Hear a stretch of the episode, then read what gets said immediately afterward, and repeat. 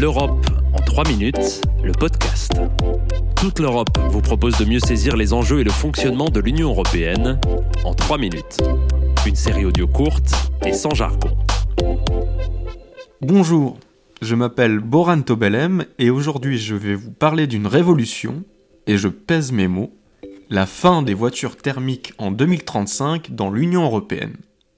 Oui, vous avez bien entendu, à partir de 2035, il sera interdit de produire et de vendre des voitures ou camionnettes neuves à essence ou au diesel. C'est ce qu'ont décidé les 27 États membres de l'Union européenne et les députés européens le 27 octobre dernier.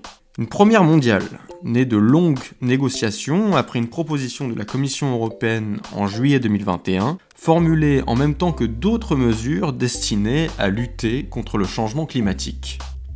Alors concrètement, comment passerons-nous d'une Europe où les voitures thermiques sont omniprésentes à un continent où elles seront remplacées par des véhicules électriques? Le tout en à peine plus de 10 ans. Eh bien, pour ce faire, plusieurs étapes et objectifs ont été définis, de même qu'un accompagnement économique de cette transition. Penchons-nous d'abord sur les émissions carbone et les objectifs de réduction de ces dernières. En 2030, les émissions carbone devront être réduites de 55% pour les voitures et de 50% pour les camionnettes par rapport au niveau de 2021. Puis, en 2035, on passera à 100% pour les deux types de véhicules. D'où la transition vers l'électrique, qui est actuellement la seule technologie permettant de respecter les critères imposés.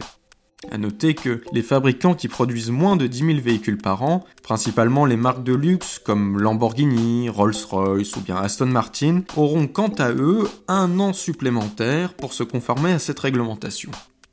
Et précision plus essentielle encore, la mesure ne concerne pas le marché de l'occasion. Les véhicules thermiques d'occasion devraient donc encore être vendus après 2035. Pour accompagner cette transition, un fonds européen de soutien à l'industrie automobile et à ses salariés doit être créé d'ici à 2025.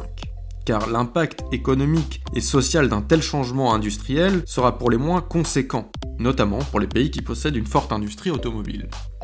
En 2026, la Commission européenne fera un point d'étape sur l'avancée de cette transition vers le zéro émission.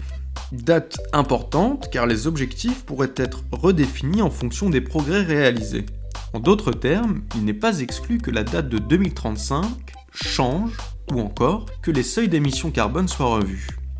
Enfin, ajoutons que l'accord auquel sont parvenus les pays de l'Union européenne et le Parlement européen ouvre aussi la porte aux carburants neutres en carbone. Des véhicules neufs à moteur thermique pourraient ainsi être commercialisés après 2035, à condition que leur carburant ne pollue plus.